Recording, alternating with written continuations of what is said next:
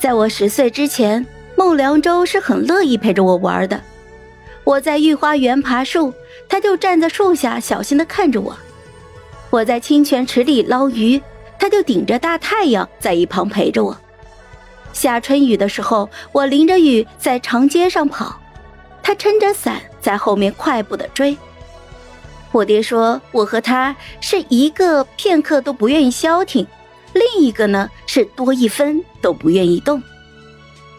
皇子们大多规矩。这离不开他们母妃的教导。皇后无子，以后皇位传给谁，全凭皇帝的喜欢，所以妃子们就努力的把皇子往六艺精通、德才兼备的方向培养，行事作风一副老成的模样。在他们的理念里，稳住是最为重要的。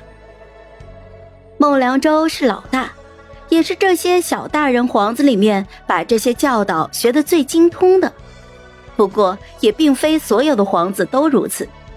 贵妃的大儿子，皇子里面排老二的孟良辰就活得很自在。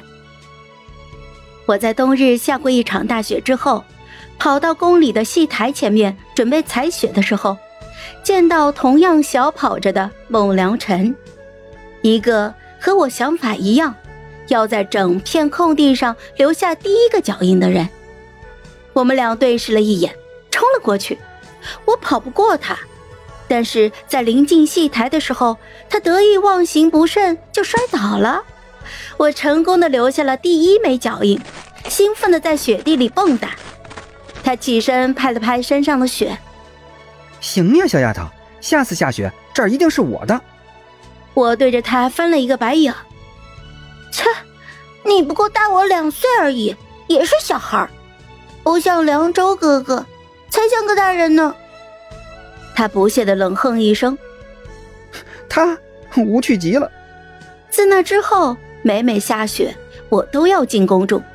第二天一早就和孟良辰争夺第一枚脚印。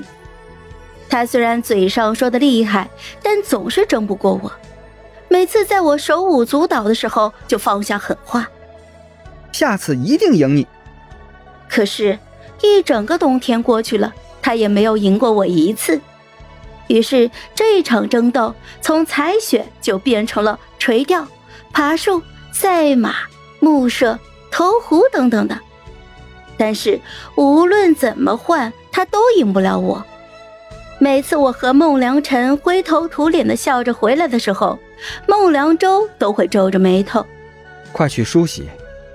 他把规矩刻在了骨子里，和皇家沾亲带故的都应该要时时刻刻的彰显皇家的风范。孟良辰却从来都不在意这位大哥的批评。他说：“孟良舟活得像是没有骨血感情的假人。”他以为这样端重规矩。父皇就会传位给他，父皇不喜欢这样死板。我知道，孟良辰说的对，皇帝喜欢的是不被规矩束缚的人，如同他自己年少时一样，乔装打扮去参加民间的射火大会，在旗舰比赛上拿了个第一，那把劣质的弓箭如今都还被他珍藏在书房里面呢，如同被皇帝蜥蜴的我，不伤人。不触及底线，怎样释放孩子的天性，皇帝都觉得可爱。如同孟良辰，哪怕树上摔下来一身的伤，皇帝依然赞叹他的勇气，把所有皇子都想要的赤银马送给了他。好了，本集故事就到这儿，我们下集见，记得订阅和点赞哦。如果你有喜欢的故事，也欢迎在留言区告诉我们。